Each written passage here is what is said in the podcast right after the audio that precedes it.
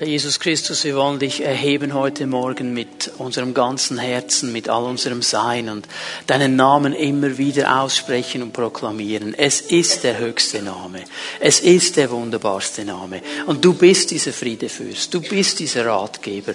Du bist es, der uns in Gnade begegnet und in Liebe begegnet. Und dafür danke ich dir heute Morgen. Und ich danke dir, Herr, auch dafür, dass wir miteinander in dein Wort hineinschauen dürfen. Und dass wir auch heute Morgen uns damit beschäftigen dürfen, was es bedeutet, dass du an Weihnachten Mensch geworden bist, auf diese Erde gekommen bist, in dieser Krippe gelegen bist. Und ich danke dir, Herr, dass du uns hilfst zu verstehen, was Weihnachten wirklich ist. Und dass du uns dabei hilfst, Herr, dass wir unsere Herzen öffnen für diese wunderbare Botschaft und dass sie in unserem Leben wirklich Raum gewinnen kann und unsere Leben verändern kann. Ich danke dir, Geist Gottes, dass du uns begegnest, während wir in dein Wort hineinschauen. Und ich preise dich für das, was du tun wirst durch dein Wort heute Morgen. In Jesu Namen. Amen. Amen. Bitte nehmt eure Plätze ein. Ich habe in den letzten Gottesdiensten über diese Namen gesprochen, die Jesus gegeben werden im Zusammenhang mit, den, mit der Weihnachtsbotschaft. Wir haben über Immanuel nachgedacht, was es bedeutet für uns, dass sein Name Immanuel ist, Gott mit uns. Wir haben über Christus nachgedacht, was das zu bedeuten hat. Das ist nicht der Nachname von Jesus, das ist sein Titel. So diese beiden Botschaften kannst du auf der Homepage noch einmal nachhören, wenn du sie nicht gehört hast. Und heute Morgen wollen wir uns einen dritten Namen anschauen, Matthäus 1, Vers 21 werden wir aufschlagen. Bevor wir den Text projizieren, möchte ich euch ganz schnell noch einmal den Zusammenhang geben, damit wir wissen, um was es hier ganz genau geht. Hier in Matthäus 1 wird uns ja darüber berichtet, wie Maria mal zuerst einen Besuch hatte dieses Engels und der Engel ihr sagt, du wirst schwanger werden, du wirst ein Kind in dir tragen, dieses Kind wird gezeugt sein vom Heiligen Geist. Und das war für diese junge Frau eine ganz, ganz große Glaubensherausforderung. Veränderung, denn sie wusste, wer schwanger wird außerhalb der Ehe, der kann für Ehebruch gesteinigt werden. Und sie wusste, das ist eine schwierige Sache, weil wer wird mir das schon glauben? Dass ich vom Heiligen Geist schwanger geworden bin. Meine, die Leute wissen ja auch, eins und eins gibt zwei. Die wissen auch, wie das funktioniert. Wie werde ich das erklären können? Und trotzdem hat sie sich entschieden zu sagen, und doch, Herr, mir geschehe nach deinem Wort. Ich will dir glauben, ich will dir vertrauen. Und dann war sie ja verlobt. Da war ja der Josef da.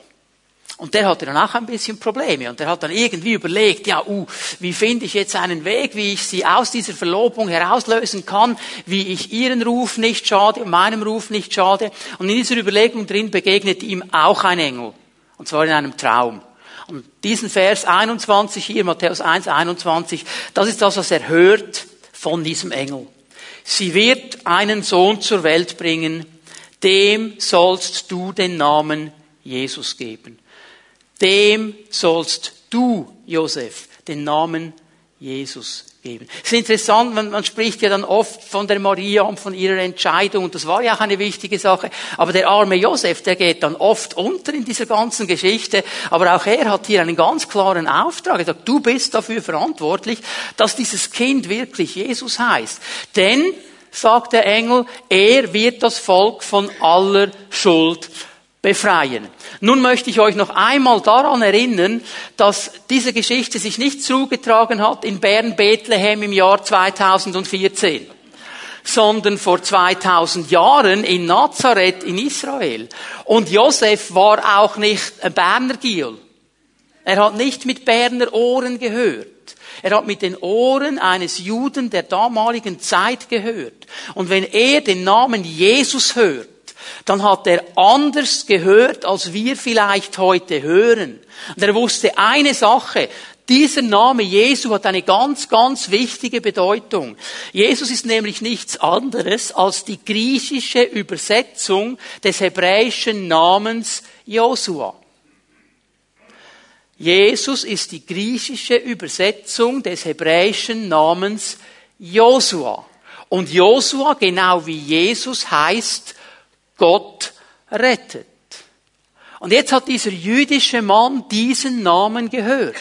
Und genau wie alle anderen Juden der damaligen Zeit war er sehr genau gelehrt im Alten Testament. Er wusste um diese Zusammenhänge und er wusste, es gibt doch im Alten Testament auch Josuas. Und ich möchte euch heute Morgen aufzeigen, wie diese beiden Josuas, die ich betonen werde, ein Vorbild, ein Symbol sind, ein Hinweis im Alten Testament auf den Dienst und auf das Leben Jesu Christi. Er ist so quasi die Josua Erfüllung. Es gibt vor allem zwei Josuas, die ich besonders behandeln möchte heute Morgen. Der eine, und da denke ich mal, haben die meisten sofort daran gedacht, das ist auch der bekannte Josua, das ist dieser große General, dieser Heerführer, äh, ein ganzes Buch ist nach ihm benannt. Er ist der Nachfolger von Mose und er ist der Mann, der das Volk Israel dann hineingeführt hat ins verheißene Land. Mose konnte sie nur bis an die Grenze bringen. Er war verantwortlicher Leiter im ganzen Auszug in der Wüstenwanderung während all der 40 Jahre, aber er konnte das Volk nicht hineinführen ins verheißene Land. Das war dann die Aufgabe Josuas. Er hatte diese Aufgabe. Und der zweite Josua, den ich mir mit euch zusammen anschauen will, ist der hohe Priester Josua. Von ihm lesen wir bei Esra, bei Nehemia und vor allem auch im Buch Zacharia. Und Josua war ein Hohepriester. Aber Josua war nicht ein Hohepriester, er war ein ganz besonderer Hohepriester, oder wir können vielleicht besser sagen, er war zu einem ganz bestimmten Zeitpunkt in der Geschichte Israels der Hohepriester. Israel hatte diesen Bund mit Gott. Gott hat ihnen gesagt, Leute, ich mache einen Bund mit euch, ich werde euch aus der Sklavenschaft herausführen, ich werde euch in ein verheißenes Land führen und wenn ihr bei mir bleibt und mit mir lebt und diesen Bund hochhaltet und meine Worte achtet, wenn ihr darauf schaut, dass ich wirklich Herr sein kann in euren Leben, dann werdet ihr ein gesegnetes Leben leben in diesem verheißenen Land. Dann werde ich euch segnen. Wenn ihr aber nicht auf mich achtet, wenn ihr nicht auf meinen Bund achtet, wenn ihr nicht auf meine Worte achtet, wenn ich nicht ungeteilt euer Herr sein darf, dann werde ich es zulassen, dass Feinde in dieses verheißene Land hineinkommen, euch herausnehmen werden und euch in die Zerstreuung führen werden und ihr werdet Verbannte sein. Wenn ihr dann in der Verbannung meinen Namen anruft, Buße tut, umkehrt, wieder zu mir kommt, dann werde ich euch wieder zurückbringen ins verheißene Land. Und dieser Josua, um den es mir geht, heute Morgen der hohe Priester, er war der hohe Priester, als die erste Gruppe der Verbannten aus der babylonischen Gefangenschaft wieder zurückkam ins verheißene Land und als sie anfingen unter Esra den Tempel wieder aufzubauen. Wir wissen im alten Bund, der Tempel ist der Ort, wo Gott gewohnt hat, wo seine Herrlichkeit gewohnt hat. Das hat sich verändert im neuen Bund, da wohnt Gott in uns, wir sind der Tempel des Heiligen Geistes, aber da war dieser Ort der wichtige Punkt. So der eine Josua ist der Heerführer, der General, der das Volk hineinbringt ins verheißene Land. Der andere Josua ist der hohe Priester, als die Leute zurückkamen und der Tempel wieder aufgebaut wurde. Und was wir heute Morgen miteinander herausfinden wollen, ist, was haben die beiden zu tun mit diesem Jesus? Mit diesem Jesus, der sein Volk von der Schuld befreien soll. Was haben sie zu tun mit diesem Baby in der Krippe. Und das Erste, was ich euch zeigen möchte aus dem Wort Gottes, ist mal folgender Punkt. Jesus errettet uns von der Herrschaft der Sünde. Von der Herrschaft der Sünde. Es ist wichtig, dass wir verstehen, um was es hier geht. Er rettet uns von der Herrschaft der Sünde. Nun, der eine Josua, der General Josua, der Nachfolger von Mose, an den denken wir zuerst, wenn wir Josua hören. Ich möchte euch etwas zeigen aus seinem Leben, 4. Mose 13, Vers 16. Hier sehen wir etwas ganz Interessantes. Dieser Josua hat nicht von klein auf Josua geheißen. Er hatte einen anderen Namen. Und als Mose daran ging, die zwölf Kundschafter auszusuchen, die das verheißene Land ausspionieren sollten, da war dieser Josua einer dieser zwölf. Er hat ihn berufen, diesen Auftrag aufzunehmen. Und jetzt lesen wir hier in 4. Mose 13, Vers 16, das sind die Namen der Männer, die Mose aussandte, das Land zu erkunden. Hoshea aber, den Sohn Nuns, nannte Mose Josua. So, seine Eltern, nun war sein Vater, hat ihn nicht Josua genannt. Er hat ihn Hoshea genannt. Hoshea bedeutet Rettung. Und jetzt wissen wir, in biblischen Zeiten hatten die Namen, die ein Kind bekommen hat, sehr oft auch zu tun mit seinem Charakter, mit seiner Person, auch mit einer prophetischen äh, Schau über dem Leben eines Menschen. Und ich gehe mal davon aus, dass dieser Hoshea ziemlich klar wusste, was er wollte. Er war begabt, er war ein Leiter, er war ein Mann, der die Sachen anpackte. Er konnte schon Rettung bringen in eine Situation hinein. Er wusste schon, wie man etwas reißt. Er wusste schon, wie man dann vorwärts gehen kann. Sein Name ist Retter. Und als Mose ihn gerufen hat, als Kundschafter, da hat er gesehen, etwas fehlt über seinem Leben. Eine ganz wichtige Nuance. Und darum gebe ich ihm einen neuen Namen. Er soll nicht mehr Hoshea heißen, er soll Josua heißen. Gott rettet.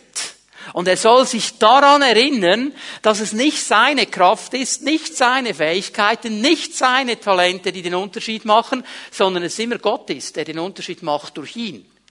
Stell dir mal vor, der ist aufgewachsen und jedes Mal, wenn er gerufen worden ist, Hoshea, Hoshea, Hoshea, er hat immer gehört, Retter, Retter, Retter. Und ich meine, wenn du das hörst den ganzen Tag, das baut ein Selbstbild in dir auf.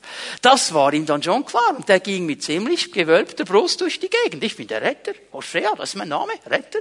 Ich weiß, wie die Sache läuft. Und jetzt wird das geändert. Und jedes Mal, wenn er gerufen wird, hört er, Gott rettet. Gott rettet. Gott rettet. Josua. Gott rettet. Und dieser Josua, wenn wir dann die Geschichte weiterlesen in diesen Mosebüchern, er wird zum Nachfolger Mose. Als Mose dann am Ende seines Lebens den Auftrag bekommt vom Herrn, bereite alles vor, such mir einen Nachfolger, da sagt ihm der Herr, es soll dieser Josua sein. Er soll hineinführen ins verheißene Land. Mose konnte nur bis an die Grenze bringen. Josua hat hineingebracht. Warum ist das so wichtig für unseren Zusammenhang? Du kannst mal mit mir zusammen Johannes 1 aufschlagen. Johannes 1. Es geht mir vor allem um den Vers 17, aber ich möchte ab Vers 12 lesen, damit wir den ganzen Zusammenhang hier ganz genau verstehen.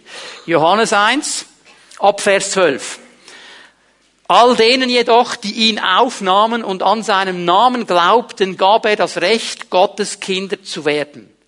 Alle, die ihn annahmen oder aufnahmen und an ihn glaubten, gab er das Recht, Gottes Kinder zu sein. Hier macht Johannes eine Sache ganz klar. Es gibt nur einen Weg hinein in die Familie Gottes. Es gibt nur einen Weg ins Reich Gottes. Und dieser Weg geht über die Annahme oder die Aufnahme Jesu. Das heißt, ich muss mein Herz öffnen und ihn einladen, mein Herr zu sein. Ich muss ihn aufnehmen, in mir zu leben. So viele ihn aber aufnahmen und glaubten und glaubten, dass er vergeben kann, dass er Sünde vergibt. Glauben, dass er all das, was mich von Gott trennt, wegnehmen kann. An seinen Namen glauben. Was ist sein Name? Gott rettet. Okay? Das ist der einzige Weg. Es gibt keinen anderen Weg. Und um das klar zu machen, Vers 13. Sie wurden es weder aufgrund ihrer Abstammung, also die, die hineingekommen sind in dieses Reich Gottes, die, die Kinder Gottes geworden sind. Sie wurden es nicht durch ihre Abstammung. Die konnten nicht sagen, hey, ich komme aus einer reichen Familie, aus einer bekannten Familie, aus einer gehobenen Familie. Und in meiner Familie hat es so viele Leute drin, die haben schon an Jesus geglaubt, und da waren noch Pfarrer drin und was immer. Das nützt ihr alles nicht. Sie wurden es nicht durch ihre Abstammung, noch durch menschliches Wollen alle Werke, alle Willensentscheidungen, alle Dinge, die wir tun können, an seines noch so gute Dinge, die werden uns nie hineinbringen in dieses Reich Gottes. Das wird nie auf diesem Weg gehen.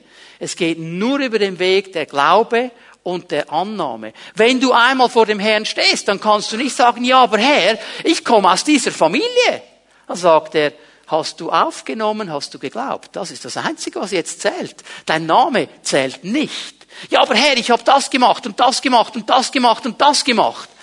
Hast du aufgenommen und geglaubt? Das ist das Einzige, was zählt. Alles andere interessiert mich nicht. Ja, aber ich habe das Buch gelesen dieses Wissenschaftlers und dieses Religionsphilosophen und der hat gesagt, durch den Entschluss eines Menschen. Jesus wird sagen, aufnehmen und glauben. Das ist alles, was jetzt interessiert. Jetzt sagst du, das ist aber eng. Du bist aber eng. Ich bin nicht eng, das sagt die Bibel. Es gibt nur einen Weg hinein in dieses Reich Gottes. Und wenn wir wirklich mit dem Herrn leben wollen und wenn wir wirklich in der Freiheit leben wollen, das ist der einzige Weg. Und darum ist Jesus gekommen. Das erklärt er uns dann in Vers 14. Ich werde diesen Vers überspringen weil wir über den Vers gesprochen haben vor zwei Wochen, dass Jesus Fleisch geworden ist, Mensch geworden ist. Und wenn wir jetzt hinuntergehen zu Vers 16, wir alle haben aus der Fülle seines Reichtums Gnade um Gnade empfangen. Jesus hat einen Reichtum und eine Fülle von Reichtum. Das ist ein Reichtum von Gnade. Das hat nichts zu tun mit meinen Werken, das hat nichts zu tun mit dem, was ich tun kann, aber das darf ich nehmen von ihm. Das ist hier einseitig übersetzt, wenn steht empfangen. Das griechische Wort bedeutet nicht einfach nur empfangen, es bedeutet auch nehmen. Also aktiv werden und diese Gnade auch nehmen aus seinem Reichtum. Und dann kommt der Vers, auf den ich eigentlich hingezielt habe, und der wird uns jetzt plötzlich mehr Sinn machen, denn durch Mose wurde uns das Gesetz gegeben. Aber durch Jesus Christus sind die Gnade und die Wahrheit zu uns gekommen. Durch Mose, der nur bis an die Grenze des verheißenen Landes führen konnte ist das Gesetz gekommen. Durch Jesus Christus, den Josua, den Nachfolger, ist Gnade und Wahrheit gekommen, ist ein Hineinführen ins verheißene Land gekommen. Gnade kommt immer nach dem Gesetz. Und wir müssen verstehen, dass Jesus für uns das getan hat, was das Gesetz nie tun konnte. Er hat uns erlöst. Das Gesetz kann nicht erlösen. Das Gesetz weist eine Richtung an. Das Gesetz weist eine Stoßrichtung. Es zeigt etwas auf. Das Gesetz zeigt, da gibt es ein verheißenes Land. Da gibt es etwas Gesegnetes, etwas Gewaltiges. Aber wir können das nicht aus eigener Kraft erreichen, weil das Gesetz ist knallhart. Es sagt, okay, wenn jemand alle Gesetze halten kann, alle, kein Komma wegnimmt, kein Jota wegstreicht, nichts, gar nichts, alles hält. Wenn er alles hält, dann geht's. Dann geht's. Nur, das schaffen die Menschen nicht. Das schaffen die Menschen nicht. Jetzt geht's gut, du stehst auf, wunderbar, du fängst an zu beten, Halleluja, preis dem Herrn, ich bin gut drauf heute, ich hab's geschafft, es ist bereits neun Uhr, ich bin immer noch voll drin. Und dann fährt dir das Tram vor der Nase ab und du denkst, ein blöder Kerl hättest warten können. Kannst wieder auf Feld 1 anfangen. Ja, nur so ein kleiner Gedanke. Jawohl. Nur ein kleiner. Verstehen wir? Unmöglich. Unmöglich. Das Gesetz hat eine große Aufgabe. Es soll uns klar machen, wir schaffen es nicht auch uns selber.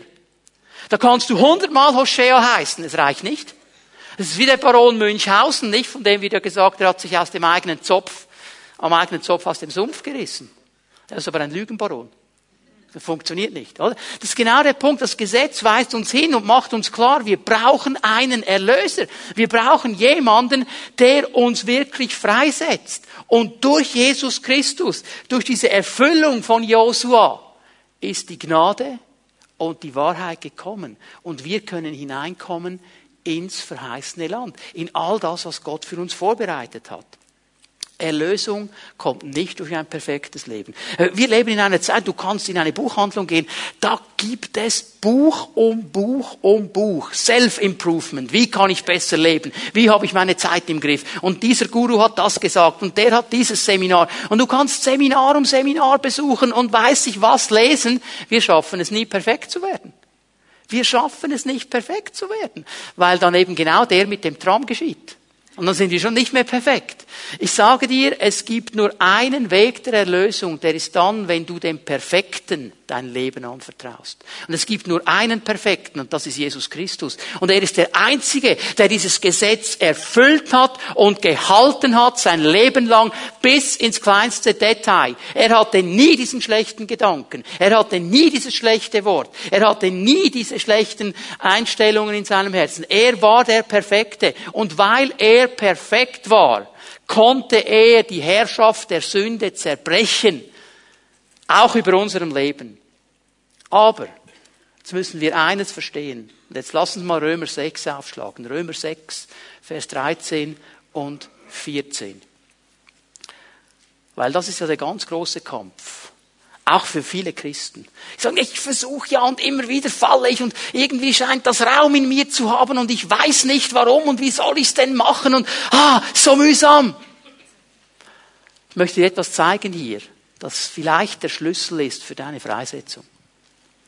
Stellt euch nicht mehr der Sünde zur Verfügung, lasst euch in keinem Bereich eures Lebens mehr zu Werkzeugen des Unrechts machen. Denkt vielmehr daran, dass ihr ohne Christus tot wart und dass Gott euch lebendig gemacht hat und stellt euch ihm als Werkzeuge der Gerechtigkeit zur Verfügung.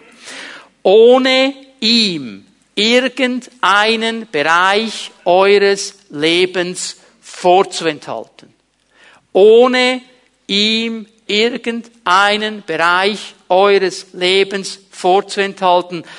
Dann wird nämlich die Sünde ihre Macht nicht mehr über euch ausüben. Dann wird die Sünde keine Herrschaft mehr haben. Wann? Wenn wir ihm unsere Leben ohne Wenn und Aber unterordnen. Wenn es nichts gibt in unserem Leben, wo wir selber noch der Herr sind.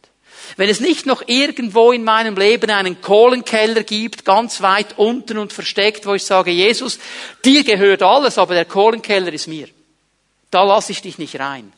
In dem Moment ist die Herrschaft der Sünde nicht gebrochen, weil hier ist eine offene Tür. Hier ist etwas in deinem Leben und in meinem Leben, wo wir die Herrschaft Jesu nicht angenommen haben. Und das ist der wichtige Punkt, den Paulus hier macht. Denn ihr lebt nicht unter dem Gesetz, euer Leben steht vielmehr unter der Gnade. Aber nur dann, wenn Jesus Herr sein darf. Nur dann, wenn er wirklich in jeden Bereich meines Lebens hineinkommen darf. Ich habe gekämpft in Bereichen meines Lebens und ich habe versucht, ich nehme mal ein Beispiel, Rauchen. Ich habe drei Pakete am Tag geschlotet, eins nach dem anderen durch. Und ich habe so viele Male versucht aufzuhören. Ich sage bewusst versucht aufzuhören. Ich habe schon gewusst hier oben, das ist nicht gut, ich mache mein Leben kaputt. Ich habe auch gewusst, ich bin nicht frei. Also die Spezialisten sagen, ja, wo steht denn das in der Bibel, dass ich nicht rauchen darf? Bibelstelle, bitteschön. Ja, es gab gar keine Zigaretten zu dieser Zeit. Aber das Prinzip wäre, wenn du von etwas nicht loskommst, dann bist du Sklave dieser Sache, also bist du nicht frei. Das ist das Prinzip. Und dann kennen wir ja die Sprüche. Ich kann sofort aufhören, habe ich auch. Ich konnte immer aufhören von dem Moment an, wo ich schlafen ging, bis ich aufstieg. Das war kein Problem, oder? Ja, ich kann sofort aufhören. Und ich habe so viele Male, und ich ging mir die Salbung holen. Der hat gebetet, der hat gebetet, der hat gebetet, der hat gebetet. Aber im Innersten wollte ich nicht loslassen. Das wollte ich nicht hergeben. Und es ging so lange, ich sage es jetzt mal auf Deutsch, bis ich die Schnauze voll hatte. Bis ich wirklich hier oben, dann habe ich gesagt, weißt du was, Herr, ich will das nicht mehr, ich gebe es dir, hab Herrschaft über diesen Bereich, von diesem Moment an keine Zigarette mehr. Nicht mal mehr Lust dazu. In dem Moment, wo er wirklich Herrschaft, aber ich habe es festgehalten. Und wir müssen dann mindestens so ehrlich werden, dass wir sagen, das ist der Bereich, den ich noch habe, den halte ich fest. Aber dann musst du auch wissen, es wird ganz schwierig, dass die Herrschaft der Sünde über deinem Leben gebrochen wird, weil du hast die Herrschaft eingeladen, du lässt sie zu. Du lässt den, der befreien könnte, nicht Herr sein über diesen Bereich. Das ist der wichtige Punkt. Jetzt wollen wir mal miteinander zurückgehen, nochmal ins Buch Josua. Weil, weißt du, was interessant ist? Dass der irdische Josua, der natürliche Josua, der hatte eine Begegnung mit dem himmlischen Josua. Der himmlische Josua hat den irdischen Josua besucht. Josua 5 lesen wir an miteinander. Auch hier ganz kurz, Um was geht es? Josua hat das Volk mal über den Jordan hineingebracht. Sie waren eigentlich schon drin im verheißenen Land. Und jetzt ging es darum, diese erste Stadt einzunehmen. Und diese Stadt Jericho, die galt als uneinnehmbar. Es ist eine Stadt, wo man gesagt hat, da kann man nicht reinkommen. Das wird nicht gehen. Und die, die dann dabei sein werden, Ende Januar, Anfangs Februar, wenn wir in Israel sind, wir werden da durchfahren. Ihr werdet sehen, da wo Jericho stand, das ist eine Riesenebene. Und du siehst schon von zehn Kilometern, wenn sich irgendwo ein Hase bewegt. Also da kannst du nicht anschleichen, auch wenn du Winnetou bist, nicht. Das funktioniert nicht. Die haben von weitem gesehen, da kommt eine Armee. Und es waren Riesenmauern. Und es war uneinnehmbar. Und jetzt steht dieser General Josua vor diesem Auftrag, ich will da rein und wie mache ich jetzt das? Und in diesem Moment begegnet ihm der himmlische Josua. Als Josua in Jericho, das ist Josua 5, Vers 13 war, blickte er auf und sah hin und sieh ihm gegenüber stand ein Mann, das gezückte Schwert in der Hand. Und Josua ging zu ihm und fragte ihm, gehörst du zu uns oder zu unseren Feinden? Und er sprach, weder noch. Ich bin der Herr, der Heerführer des Herrn, eben jetzt bin ich gekommen. Und Josua fiel auf sein Angesicht zur Erde nieder und verneigte sich und sprach zu ihm, was hat mein Herr seinem Diener zu sagen? Warum kommen wir darauf, dass das Jesus ist, der himmlische Jesus oder der himmlische Josua? Zwei Gründe. Der Heerführer des Herrn ist ein Begriff, der gebraucht wird, wenn Jesus im Alten Testament erscheint. Der Heerführer des Herrn. Nicht ein Heerführer, der, der ganz bestimmte. Und dann geschieht noch etwas, und Josua hat das gecheckt. Er fällt nieder vor ihm, ein Akt der Anbetung, und er sagt, Herr, was hast du mir zu sagen? Und interessant, es gibt ja Theologen, die sagen, das ist einfach ein Engel, das ist einfach ein Engel, das ist nicht Jesus schon im Alten Testament. Kein Engel, kein Engel wenn vor ihm jemand niederfällt und sagt, Herr, lässt das zu. Jeder Engel in der Bibel sagt, stopp, stopp, stopp, stopp, nicht mich anbeten, ich bin nur ein Bote, ich bin nur ein Engel, den Herrn anbeten. Der lässt es zu. Warum? Weil es Jesus Christus ist. Und er ist Herr und er darf angebetet werden. Josua fiel auf sein Angesicht zur Erde nieder und verneigte sich und sprach zu ihm, was hat mein Herr seinem Diener zu sagen? Und der Heerführer des Herrn sprach zu Josua, nimm deine Sandalen von den Füßen, denn der Ort, wo du stehst, ist heilig. Und Josua machte es so. Und es ist interessant für mich, dass Josua ihm eine Frage stellt. Ich meine, stell dir mal vor, der ist da irgendwie am überlegen, wie komme ich da nach Jericho rein und plötzlich sieht er einen Mann mit einem Schwert gezogen und sagt, wow, wow, wow. Äh, Frage, bist du für mich oder gegen mich? Also bist du mein Freund oder bist du mein Feind? Das war die Frage, die er gestellt hat. Und die Antwort, die er bekommt, hier, die kommt nicht so gut raus in der neuen Gen in der neuen Zürcher Übersetzung. Eigentlich steht bei Vers 14 in Josua 5 im Hebräischen nur ein Wort und das Wort heißt Lo. Nein. Nein. Stell dir mal vor, äh, Tom, bist du für mich oder gegen mich? Und Tom sagt nein. Hallo?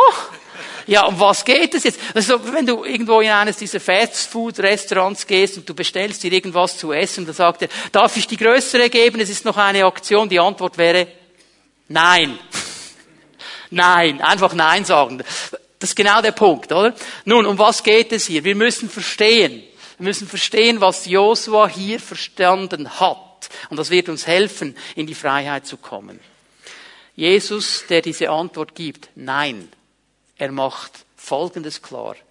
Er sagt zu Josua, ich bin nicht gekommen, um Partei zu nehmen. Nicht Partei für dich und nicht Partei für die Feinde. Nein. Weder noch. Versucht dann die neue Zürcher das zu sagen. Weder noch. Ja, warum ist er dann gekommen? Ich bin gekommen, um Herrschaft zu nehmen. Ich bin der Chef. Ich bin der Herr. Ich bin nicht gekommen, um an deiner Seite zu kämpfen, Josua. Du kämpfst, wenn schon, an meiner Seite. General Josua, es geht nicht um dich. Es geht um mich. Ich bin der Chef. Ich bin der Herr Josua hat es verstanden. Er geht auf sein Angesicht, er betet an und er zieht die Schuhe aus. Ein Bild für einen Sklaven vor seinem Herrn. Er zieht die Schuhe aus. Josua, der General, der Feldherr, hat genau verstanden, okay, es geht jetzt nicht darum, dass Jesus noch kommt und an meiner Seite steht, damit ich gewinnen kann. Ich kämpfe an seiner Seite. Es geht nicht um mich. Es geht um ihn. Es geht darum, dass ich ihn Herr sein lasse in allen Bereichen meines Lebens. Ich bin nicht hier, um an deiner Seite Josua zu kämpfen. du kämpfst an meiner Seite. Ich bin hier, damit du an meiner Seite kämpfst. Und nur so werden wir gewinnen. Und nur so werden wir frei werden. Es gibt keinen anderen Weg. So oft versuchen wir, auch als Charismatiker und als Pfingster, Jesus zu instrumentalisieren. Dass er genau das tut, was wir von ihm gerne hätten. So wird es nicht funktionieren. Du bist nicht der Chef. Ich bin nicht der Chef. Er ist der Herr. Und Josua hat genau verstanden, wenn ich mich jetzt nicht unterordne, werden wir da nie weiterkommen.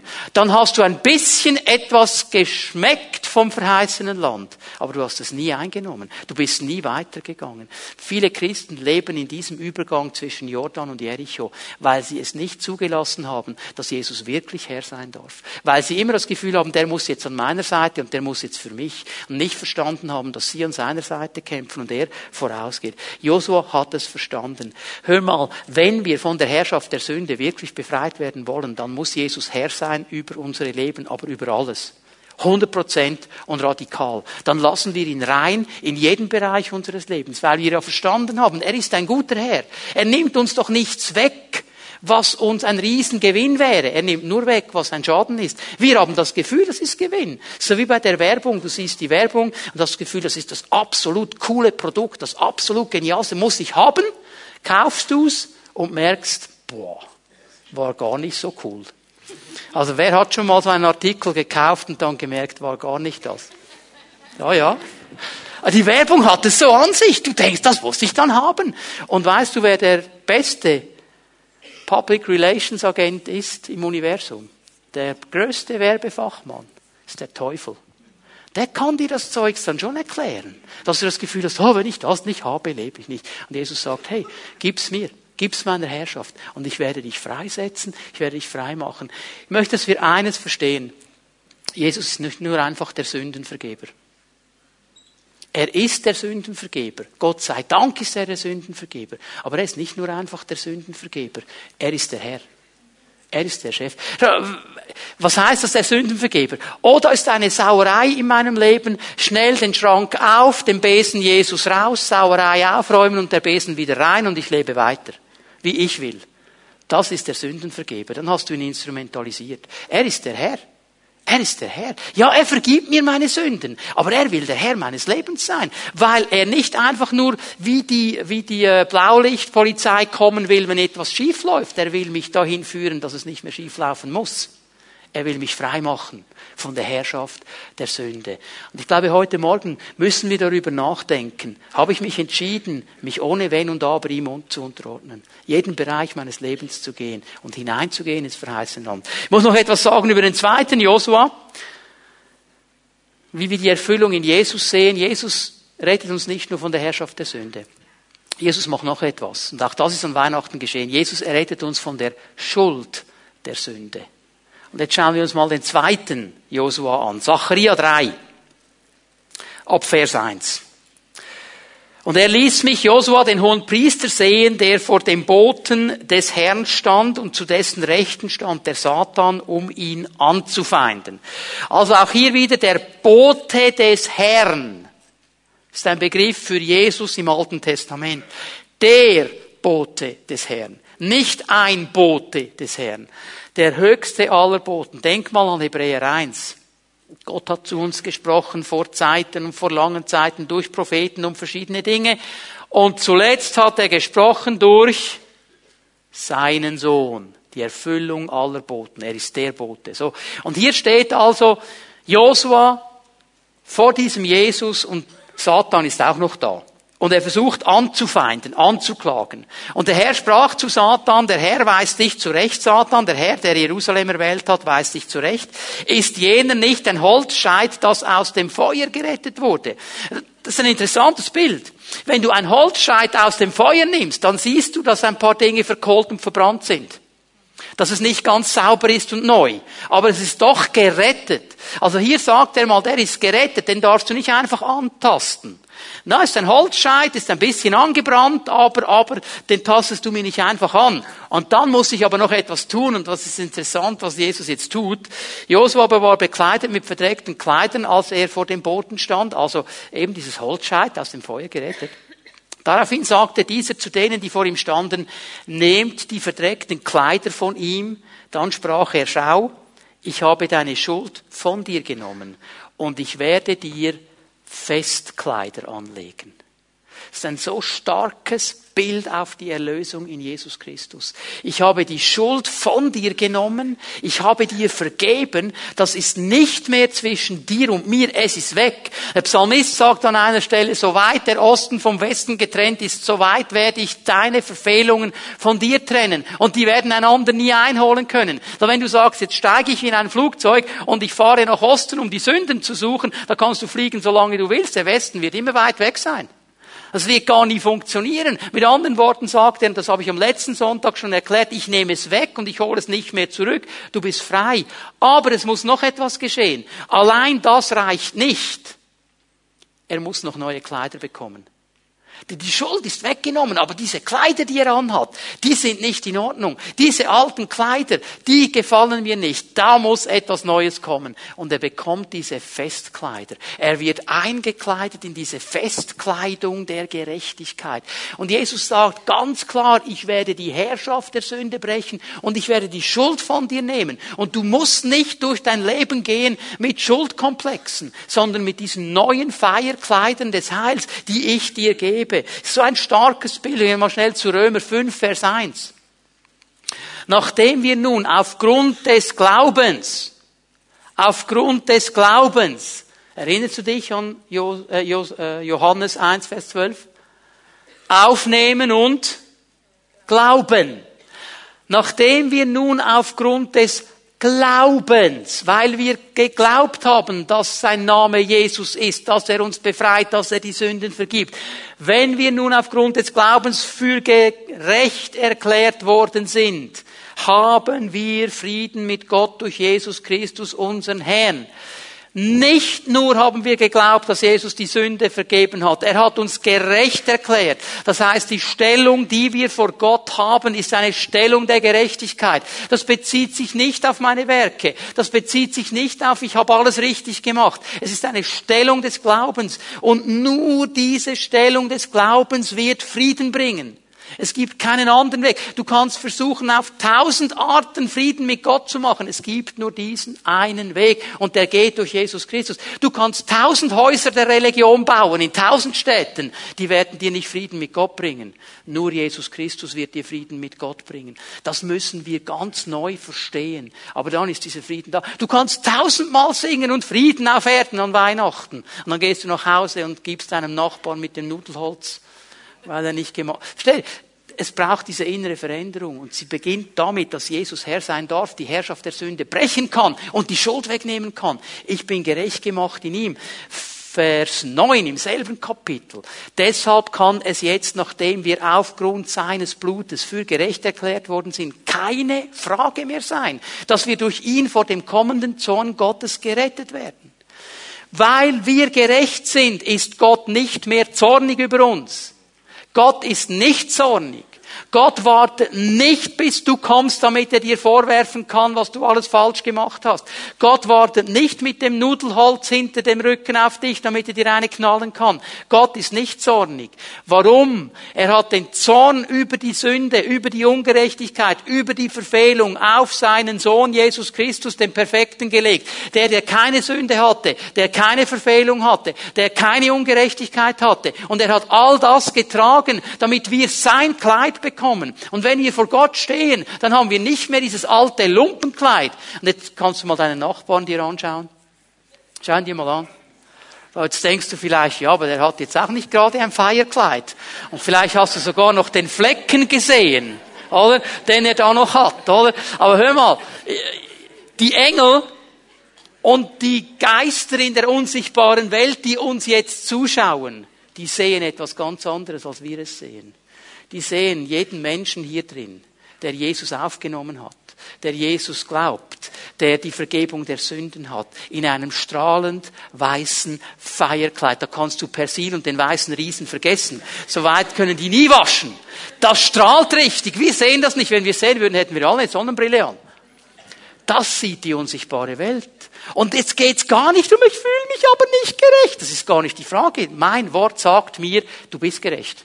weil Jesus für dich geblutet hat. Weil Jesus dich erlöst hat. Nicht wegen mir, wegen ihm. Und das muss ich verstehen. Und darum ist Gott auch nicht mehr zornig, denn all diesen Zorn, den er hatte über die Sünde, hat er auf seinen Sohn gelegt. Und er hat das Zorngericht für mich getragen. Und ich habe jetzt einen Vater, mit dem ich vorwärts gehen kann. Ich habe einen liebenden Vater, der mich bei der Hand nimmt. Ja, der sagt mir manchmal schon, was ich falsch mache. Aber er sagt es nicht, um mich fertig zu machen. Und er holt auch nicht das Nudelholz, sondern er nimmt mich bei der Hand. Und er sagt, mein Sohn, das machen wir jetzt besser miteinander. Und weil ich ihm mein Leben gegeben habe und weil der Herr meines Lebens ist, sage ich, jawohl, Papi, da will ich dir folgen. Und manchmal sagt dann der alte Mensch, ja, macht jetzt das Sinn? Und oft macht es keinen, aber er hat immer recht. Das bedeutet es, unter der Herrschaft Jesu zu leben. Das müssen wir verstehen. Diese beiden Josuas, der General und der hohe Priester.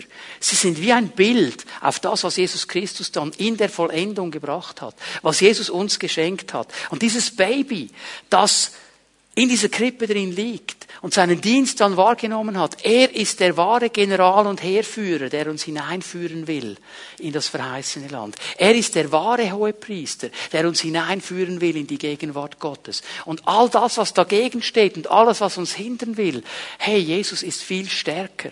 Möchte dir eine Frage stellen, mal die Menschen, die sagen, ja, ja, Halleluja, ich habe aufgenommen. Ich glaube. Darf ich dir eine Frage stellen?